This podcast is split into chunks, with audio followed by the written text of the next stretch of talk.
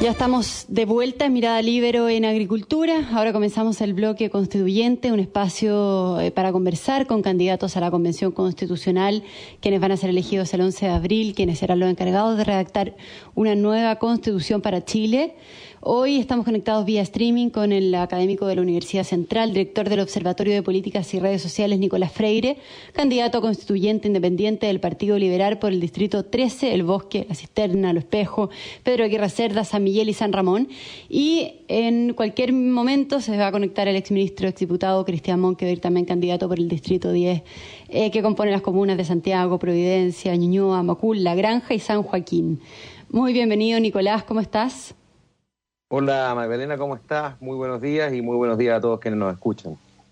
Muchas gracias, Nicolás. Cualquier minuto se va a unir, como dije, Cristian Monqueverga a la conversación, pero eh, partamos conversando. Eh, eh, para partir, me gustaría preguntarte si tú crees que la nueva constitución puede solucionar en parte los problemas de la crisis política e institucional que enfrenta Chile, o eso corre por carril aparte, digamos, porque hay algunos sostienen que el problema constitucional, más que un problema que está en la Constitución actual, se encuentra en la política también. ¿Cómo lo ves tú? Mira, yo creo que es importante hacer un ejercicio de, de sinceridad a la hora de partir por aquella pregunta. ¿En qué sentido? Que yo creo que las caricaturas en donde se posiciona la Constitución como que lo va a resolver todo, pero así también aquella caricatura en donde se posiciona la Constitución como que lo va, no va a resolver nada, son erradas. Efectivamente hay problemas que hacen parte eh, de la estructura y que pueden derivar de un diseño constitucional y otros que hacen parte más bien de la contingencia y de la contingencia política, que es más bien a lo que tú refieres que tiene que ver con esta crisis. Ahora bien, con un mejor diseño institucional, con una mejor estructura, con, una mejor, con un mejor cuarto de botones, como se ha venido conversando, efectivamente uno lo que puede hacer es favorecer que este tipo de crisis, darle una salida a la presión que se ha acumulado, pero sobre todo, y, este es el ejercicio que yo diría que que invitar, es el ejercicio de futuro, eh, anteponerse a eventuales crisis como las actuales, justamente con un diseño institucional a través de una constitución ciertamente más adecuada y más responsiva a los tiempos. Y ahí podemos meter un montón de, elementos. ¿Qué significa responsiva a los tiempos? Una cuestión, una constitución que mire al futuro, que intente resolver problemas actuales, eh, como los que tenemos en ámbito de salud, educación y de pensiones, sin quedarnos mirando al pasado, sino que más bien pensando el futuro, es decir, pensando, por ejemplo, en cuál es o cómo orientar la matriz productiva, orientar, ojo, no establecer ni obligarla, orientar la matriz productiva de Chile en torno a energías eh, circulares, energías verdes, energías limpias, ¿no? Cómo pensar el rol de cada ciudadano en virtud de derechos tan importantes que nos competen, como puede ser, por ejemplo, el derecho de propiedad, pero también de deberes que como ciudadanos también nos competen, como el deber que nutre a cada uno y a cada uno de nosotras eh, en cuanto a la función que debe tener incluso esa misma propiedad, funciones orientadas al bien público, al interés público. Entonces, y además, creo, eh, eh, mirada de futuro en el sentido de comprender que esa telaraña, ese entramado de poderes y de equilibrio de poderes debe incorporar sin lugar a dudas institucionalmente a la ciudadanía como un poder central. Hoy día la ciudadanía ha estado excluida de los procesos institucionales que esta misma constitución establece. Entonces, ahí hay grandes oportunidades que van a permitir que la constitución resuelva varios problemas, en lo inmediato y a futuro. Nicolás Freire, pero ¿qué importancia tendrá el diálogo, la capacidad de ponerse de acuerdo eh, los miembros de la Convención Constituyente? Eh, ¿Van a estar dispuestos a conversar? ¿Tú vas a estar dispuesto a llegar a acuerdos con sectores que quizás tienen propuestas totalmente distintas a la tuya, con los distintos sectores, en fin, para alcanzar estos acuerdos por dos tercios y que se pueda regular los ciertos aspectos que quizás son más polémicos vía constitución que no queden fuera? O sea, yo creo que ahí tú diste parte incluso de la respuesta. Los dos tercios establecen un principio técnico sobre el cual se deben construir acuerdos. Es decir, va a haber una, si tú lo quieres llamar, una obligatoriedad consensuada a partir de lo que fue el acuerdo ¿no? y, posterior al estallido social, el acuerdo político, que estableció que eh, la eh, eh, Convención Constitucional debe llegar a acuerdos por dos tercios en el articulado, no, no complexivo en todo el texto, sino que artículo por artículo. Ahora bien, claro, la convención va a tener también sus propios mecanismos de autorregulación en virtud de que, por ejemplo, las comisiones los determinará la convención cómo son los acuerdos que se llega ahí. Pero bueno, esa es la parte técnica, esa es la parte más, digamos, procedimental. Hay otra parte que tiene que ver con el espíritu y el momento histórico. Es decir, yo creo que cuando tú conversas en torno a refundar un pacto social, si al final de cuentas es esto, ¿no? Muchas veces nos parece una palabra tan, eh, eh, o un concepto tan elevado, pero es muy terrenal, es muy, es muy de base. Aquí se tiene que llegar a un gran acuerdo en donde todas las posiciones deben ser eh, incluidas, las minorías no deben ser eh, no, se les debe poner un pie encima a las minorías al mismo tiempo, se deben incluir en este pacto social y no debe haber ninguna minoría que establezca una forma de ver, una forma de pensar el futuro constitucional del país por sobre otras minorías o por sobre, peor aún, las mayorías. Entonces, evidentemente estamos llamados al diálogo, estamos llamados al acuerdo y yo creo que el trabajo de cada uno de los futuros constituyentes también se orienta en favorecer este espíritu de escucha y también de convencimiento. Es decir, nosotros tenemos que, tenemos unas posiciones, pero al mismo tiempo podemos tener la, eh, debemos tener la facultad y el espíritu de llegar a acuerdos, de escuchar a los otros siempre sabiendo que somos representantes de un sentir ciudadano. Aquel que crea que va a sentarse en la Convención Constitucional a contar lo que piensa, lo mucho que sepa, por muy preparado que esté, o toda la experiencia que tiene, yo creo que está tremendamente errado. Hoy día lo que pide la ciudadanía es participar, es decir,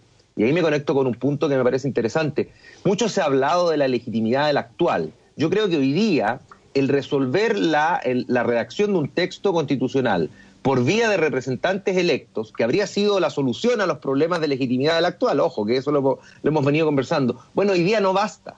Hoy día para que la futura constitución tenga legitimidad, necesariamente tendrá que salir de un proceso no solo representativo, sino que también participativo y deliberativo en cada uno de los territorios. Eso lamentablemente, porque en cuanto comience el trabajo de la convención van a poder regularse los trabajos que se hagan ahí pero lamentablemente hoy por hoy, en el momento de campaña, queda un poco al interés y a la visión de cada uno de los candidatos. ¿no? Por ahí, por ejemplo, yo te quiero contar, en el, en el Dispara del Distrito 13, en el equipo que venimos trabajando nosotros, hemos eh, establecido lo que llamamos eh, nuestro sello de campaña, que es la participación permanente. Nosotros pretendemos incluir a la ciudadanía a través de cabildos municipales articulados por medio de los municipios y las juntas de vecinos, en el trabajo que yo, en la eventualidad la ciudadanía decía que haga parte de esta convención, lleve a cabo durante el proceso. Eso más allá de incluirlos dentro del texto constitucional. Entonces, la invitación también es a otros candidatos, ojalá se comprometan, notarialmente, como lo he hecho yo, por ejemplo, en que eh, existan mecanismos permanentes de participación ciudadana y de deliberación ciudadana.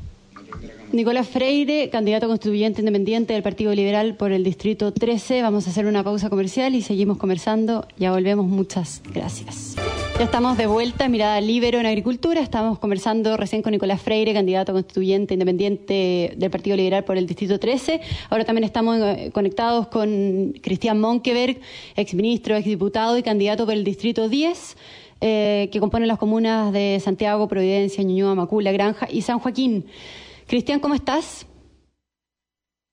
Bien, ¿me escuchan bien? Sí, perfecto. Eh, sí, lamentablemente eh, yo los escuchaba y los veo, pero la cámara mía no sé qué pasó. La verdad que sí, tuvimos problemas. no es que me superara, sino que simplemente la cámara no está activada y no se logra activar. Entonces una pena porque los veo a ustedes muy, muy bien, muy contentos y me hubiese gustado poder interactuar también con cámara, pero lamentablemente no se puede. Ya, pero no, no estaba eh, escuchando entonces en la conversación anterior. ¿Quieres decir algo al respecto del, del, clima que se tiene que dar, que era lo que estábamos conversando, eh, en la convención constituyente? Eh, ¿Crees que, se podría, que podrían enfrentar como constituyentes un complejo clima político, polarizado, que se produzcan quizás ciertos problemas como presiones o, o ataques que puedan influir también en el clima que se dé la convención? Mira, y yo, soy optimista, ¿eh? no por eso ingenuo, pero soy optimista. Yo creo sinceramente eh, que, vamos a tener un, proceso no exento de problemas, como cualquiera, pero creo que vamos a llegar a buen puerto.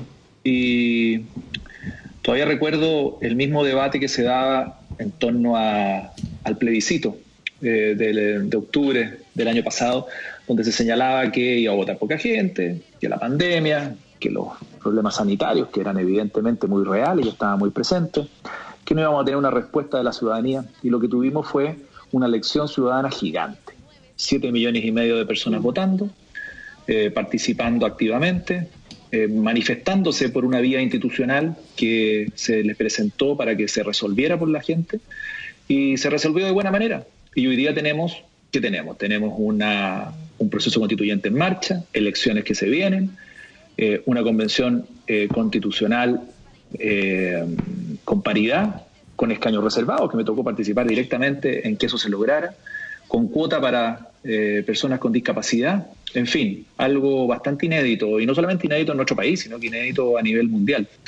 Por lo tanto, yo creo que vamos a tener problemas, lógicamente que vamos a tener problemas, quienes logren ser elegidos en sus diferentes distritos pero creo y veo con optimismo que va a ser un proceso de diálogo, de conversación, de entendernos con los que piensan distinto, con ser capaces de, lograr acuerdos y de ofrecer una, buena propuesta constitucional a la ciudadanía, porque además hay que ofrecerla para que la ratifiquen en un plebiscito de salida.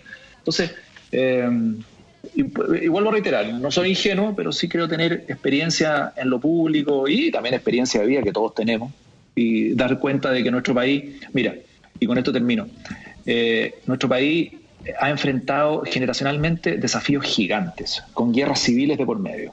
Y, las diferentes generaciones han sido capaces de sacarlo adelante eh, y de resolver institucionalmente y de, ofrecer alternativas al país. Y eso ha ido desarrollando nuestro país, marcando nuestro país.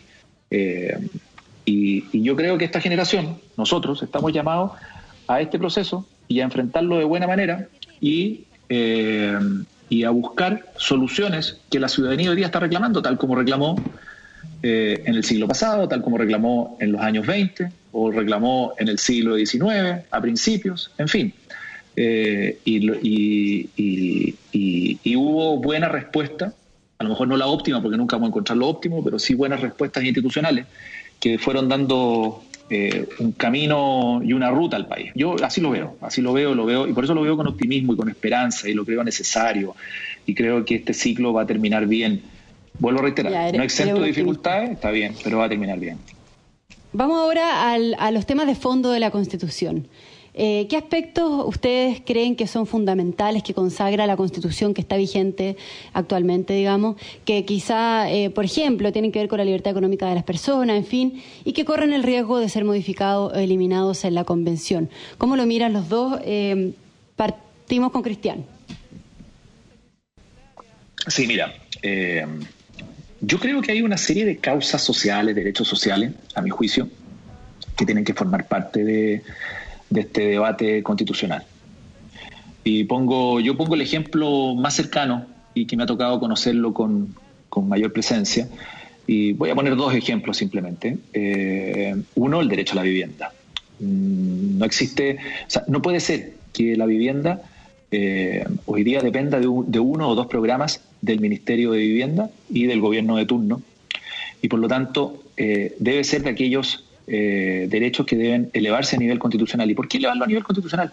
Porque cuando tiene jerarquía constitucional pasa a ser un desafío del Estado como tal y de todos los gobiernos y tiene eh, mayor coordinación o una mejor coordinación institucional entre las diferentes instituciones del Estado para poderlo lograr. Y no solamente significa un derecho a la vivienda eh, digna o adecuada, eh, lo que significa la vivienda sola propiamente tal, sino que también avanzar en una ciudad más justa, en una ciudad, por ejemplo, donde mi vivienda esté emplazada en un barrio cerca de un transporte público, cerca del comercio, cerca de un espacio público, de una plaza, mm. etcétera. Eh, alcanzar cierto grado de felicidad que no tiene que sonar extraño, tiene que sonar normal.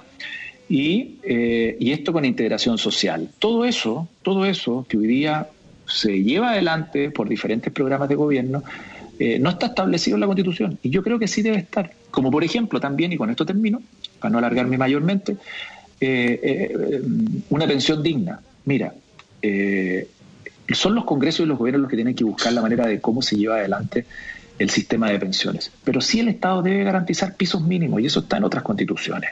Yo creo que nosotros estamos en condiciones de garantizar una pensión básica universal vía constitución y que sean los gobiernos futuros los que no solamente provean de este, de este eh, necesario derecho, sino que también decidan cómo se va a organizar el sistema de pensiones en nuestro país. Pero sí tiene que haber un piso. Y las constituciones están llamadas a eso, a fijar pisos, diseño, estructura, esqueleto, y que sean los futuros gobiernos los que lo vayan desarrollando. Yo así lo veo, veo ahí yo por eso quise poner eh, dos ejemplos muy concretos que a mi juicio son razonables, son responsablemente se pueden llevar adelante y de hecho algo de eso se está avanzando, pero creo que deben tener una jerarquía constitucional de todas maneras. Perfecto, Cristian. Eh, Nicolás Freire, ¿estás de acuerdo con esto que plantea Cristian Monkever? ¿Cómo lo ves tú? Eh, ¿Qué aspectos crees que, son fundamentales y, que corren el riesgo de ser modificados en la Convención Constituyente? Yo, yo estoy completamente de acuerdo, es decir, y, qué bueno que existan, yo creo que hoy día transversalmente el acuerdo de elevar a rango constitucional derechos tan relevantes como el derecho a la vivienda y el derecho a una jubilación digna, sin duda. Pero creo que esa independientemente de que uno puede conversar acerca de otros derechos que podríamos pensar y elevar a rango constitucional, yo creo que esa es una primera parte de la discusión. ¿Por qué? Porque la segunda parte de la discusión es cómo vamos a resolver el problema de hacer efectiva, eficiente y eficaz la activación para garantizar, proteger y promover dichos derechos. Y hago un ejemplo nada más. Hoy día en la constitución vigente tenemos el derecho a un medio ambiente sin contaminación. Sin embargo, ese derecho, vamos a decir que en la práctica no ha estado muy garantizado, respetado, eh, orientado en su promoción, ¿no? podemos hacer varios ejemplos al respecto, pero lo que está de fondo y a donde quiero ir yo es que este, esta telaraña de derechos que tenemos que robustecer, y ahí coincido con Cristian plenamente, hay una serie de derechos y deberes sociales y políticos que debemos robustecer a nivel constitucional, conllevan una mirada distinta en lo que es la función no solo del individuo, sino que también del Estado en torno a ese equipo de derechos. Y ahí, evidentemente, yo creo que el tema central que está en riesgo, eh, por fortuna, y que debería cambiar a nivel constitucional, más que derechos, tiene que ver con principios. Y este famoso y tan hablado principio de eh, subsidiariedad, ¿no? que eh, debe de alguna manera sustituirse por un principio de solidaridad. Y de allí entender que para poder repito, no solo garantizar, sino que también promover y orientar las acciones de los individuos en torno al cumplimiento de, ese, de, esa, de esa telaraña de derechos, se necesita de una entidad capaz de poder hacerlo. Eh, y en ese sentido, esa entidad no puede ser otra que el Estado. Entonces, ese principio, y con esto te, cedo la palabra inmediatamente, conlleva una cuestión que incluso tiene que más que ver con la emoción, desde la guata, si queremos. Hay que perderle un poquito el miedo, este temor que hemos venido construyendo, a querer un poquito más de Estado justamente pensando en que para esos derechos va a ser necesario tener un Estado un poquito más robusto. Okay. Eh, Cristian Monquever, ¿cómo ves tú el tema del principio de subsidiariedad, eh, que es un principio además muy polémico, ¿cierto?, que frena la intervención estatal, que significa, por decirlo en simple, los, los privados primero, ¿cierto?, que el Estado solo entra cuando los privados no pueden o no quieren hacerlo. Eh, Nicolás Freire dice que hay que reemplazarlo por un principio de solidaridad. ¿Cómo lo ves tú, Cristian Monquever? Sí, estamos teniendo bastantes coincidencias, lo que es muy bueno. Eh, da cuenta de que, de, que, de que podemos tener buenos resultados. Mira, eh, nosotros, a mí me tocó eh, formar parte de este, de este desafío dentro de mi partido y nosotros ya en nuestra declaración de principio, hace unos seis años atrás, incorporamos el concepto de un Estado más solidario. no me cabe la menor duda que tenemos que tener un Estado más presente. O sea, ahora, ¿qué significa un Estado más presente? Un Estado que yo pueda elegir mi proyecto de vida, cual sea, y que me apañe y que permita, con su mayor presencia, desarrollar ese proyecto de vida de buena manera. Un proceso de libertad, un proceso de tomar decisiones, de elegir eh, eh, dónde educo, cómo me educo, con quién formo mi familia, cómo formo la familia, eh, qué emprendimiento quiero llevar adelante, pero no solamente permitirlo, sino que promoverlo y ayudarme cuando sea necesario. Hemos visto, por ejemplo, un Estado eh, muy necesario y que tiene que estar presente en épocas de pandemia, no solamente en Chile, sino que a nivel mundial. Eso es un Estado más solidario, un Estado, un estado que apañe y que promueva y busque la felicidad de quienes viven en un país, pues en este caso en Chile. Y qué bueno de repente hablar de felicidad. ¿Por qué el Estado no puede ser quien eh, permita eso? Pero para eso, y ahí pongo un, agregado, tenemos que tener un Estado más moderno y eficiente. Porque engancho con lo que dice Nicolás, ¿no es cierto? Eh, yo tengo que tener una pensión digna. Ok, la garantizo y digo, mira, hay un piso mínimo, eh, una pensión básica universal, como del monto de la línea de la pobreza, eh, aproximadamente 400 mil pesos. Está bien, pero para eso necesito un Estado que lo garantice y que lo lleve adelante. ¿Cómo lo hago? Tengo que tener un Estado más moderno, más eficiente, eh, que permita que los recursos se gasten de buena manera. Entonces, un Estado solidario, sí, más solidario de todas maneras. Eh, que permita y desarrolle que se desarrollen las personas de buena manera. Yo no veo un antagonismo entre la subsidiariedad y la solidaridad, los veo más, bien complementarios, que permita que la sociedad civil se desarrolle y que podamos desarrollar nuestros diferentes puntos de vista, pero que además sea eficiente. Yo le agrego eso. Y, ahí no va a ser fácil, porque eh, un Estado más eficiente significa a veces, por ejemplo, entremos en la área chica, acortar ministerios, eh, lograr que los funcionarios públicos lleguen eh, con un sistema de selección más universal y que sea competitivo para todos. En fin, hay un montón de decisiones que se pueden ir tomando, pero sí creo que, es necesario. Entonces, eh, ah, yo creo en un Estado que esté más presente, que dé espacio a, a que cada uno se desarrolle y que acompañe eso de todas maneras. Perfecto. Eh, nos quedan tres minutos de conversación. Les voy a hacer la última pregunta para ya ir terminando. ¿Ustedes creen que Chile debe mantener un régimen presidencialista, un régimen presidencial? Nicolás Freire. No, por ningún motivo. Cristian. Yo creo que hay una confusión ahí. ¿ah? Yo, yo, yo conozco la propuesta de Cristian, que además la propuesta de RNDC, me imagino, hace mucho tiempo. Pero yo parto de una concepción, perdónenme el academicismo, y yo creo que eh, eh, el problema en Chile no es el problema de un sistema presidencial, el problema es que jamás hemos tenido un sistema presidencial. Entonces partamos por ahí. la forma de gobierno en Chile es una forma de gobierno hiperpresidencial, en donde cerca del 95% de las posibilidades de materia de ley están en manos eh, de, de iniciativa exclusiva del presidente de la República, en donde el sistema de peso y contrapeso ha funcionado mal y poco, entonces, y también creo que la discusión en torno a transitar hacia otra forma de gobierno, sistemas parlamentarios o sistemas semipresidenciales, un poco choca, ¿no? Eh, está, eh, es interesante, es bonito plantearlo, está en la inventiva, ¿no? Pero, pero quizás hay mucha expectativa, choca, a mi juicio, con temas que tienen que ver con la cultura política, que nos guste o no, en 200 años de historia hemos venido construyendo. Entonces, yo creo que lo que hay que hacer eh, es ni siquiera moderar, no, no, no, no, no, no me confundan, y no estoy hablando de moderar el presidencialismo, no, estoy hablando de implementar un presidencialismo real y moderno, eh, que no hemos tenido nunca. ¿Cómo? A través de un mayor equilibrio entre los y más poderes del Estado, primero, es decir, un efectivo control entre eh, los órganos de fiscalización, como pueden ser la función que realizan los parlamentarios hacia o para con los ejecutivos, con el presidente de la República, más organismos autónomos, ciertamente, que fiscalicen determinados ámbitos, por ejemplo, el cumplimiento de contratos públicos, por ejemplo. Y otra cosa, el control que no solamente es horizontal, sino que también es vertical, controles de la ciudadanía. Ahí nosotros tenemos una importante propuesta que hemos hecho con el equipo programático de esta candidatura, de esta campaña, que tiene que ver con, te hago un ejemplo muy simple, dos, y muy breve. Uno tiene, es el, eh, la revocatoria del mandato. Es decir, ¿cuál es el problema de hablar de cuatro años con una posible reelección, por decirte tú, sin ir a meternos en esa discusión de hoy en mucho tiempo? Si le concedes a la ciudadanía la facultad, la facultad de, por el mismo medio que entregó el poder a través de una elección, revocarlo, quitarlo a cualquier persona que cubra el Ejecutivo o que sea un cargo electo por elección popular. Y el otro, lo dejo ahí para no, para no seguir avanzando, tiene que ver con la, eh, el referéndum abrogativo de ley. Hemos hablado hace tanto tiempo de la ley de pesca, algo pasa que no se quiere de alguna manera trabajar. Efectivamente, hoy día la ciudadanía creo que hay un acuerdo transversal porque esa ley tenga que de alguna manera revocarse. Entonces, démosle la posibilidad a la ciudadanía de ser peso activo en, este, en esta telaraña de, equilibrio. Okay. Cristian Monquever, la misma pregunta. Sí. Eh, tiendo a coincidir en algunas cosas, en otras no tanto. Y yo creo que, coincido en el diagnóstico, en el hiperpresidencialismo y que nos ha venido acompañando hace bastante tiempo. Además, estamos muy acostumbrados nosotros a votar por una persona eh, que sea el que conduce el país, la figura del presidente de la República.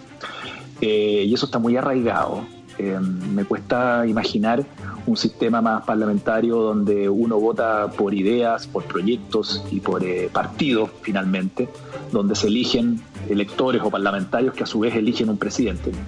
Me cuesta, yo creo que hay un arraigo importante a la figura del presidente de la República o de la presidenta de la República. Eh, pero esto es un, es un punto nomás simplemente, pero sí creo evidente que, y eso de todas maneras, llamémoslo semipresidencialismo o presidencialismo moderno, como lo dice Nicolás, en la lógica de eh, compartir mayor cantidad compartir mayor cantidad de facultades, eso de todas maneras. Y equilibrio con eh, la fiscalización de otras autoridades está bien, pero más de la ciudadanía, eso de todas maneras.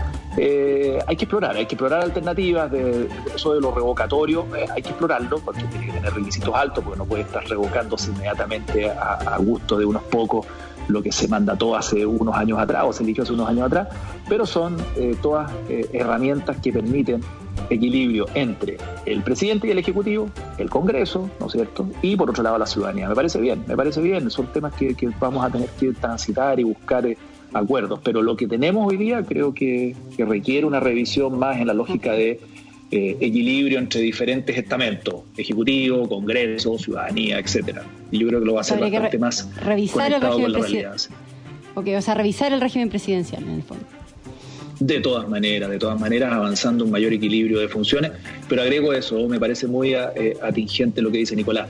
Eh, el equilibrio no es solamente entre el Ejecutivo y el Legislativo, sino que también con la ciudadanía. Y hay que buscar eh, esos equilibrios que sean eficientes para que no nos vayamos de tumbo en tumbo, voltando, sacando gobiernos, sacando autoridades o poniendo nuevas una vez al año, en fin. pero, pero sí, me parece bien ese equilibrio tripartito, me parece muy, muy, muy, muy directo y muy claro.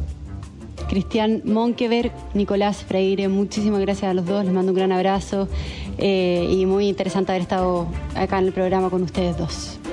Muchas gracias a ti, Madeleine. Sí, fin de semana. les pido disculpas porque me había puesto la mejor camisa, la había planchado. Estaba afeitadito, perfumado para que me vieran, pero bueno, no se pudo, solamente la voz. Pero bueno, ya, no, ya nos veremos en la próxima. La verdad les pido muchas disculpas porque me, me, la ganó eh, Son cosas Skype que en cuanto a la pantalla. Muchas gracias. Hasta la próxima. Un, abrazo. Chao. Bien. Yo me despido también del programa. Muchísimas gracias a todos los auditores. Que tengan muy buen fin de semana. Los dejo ahora con Conectados y nos encontramos nuevamente el lunes.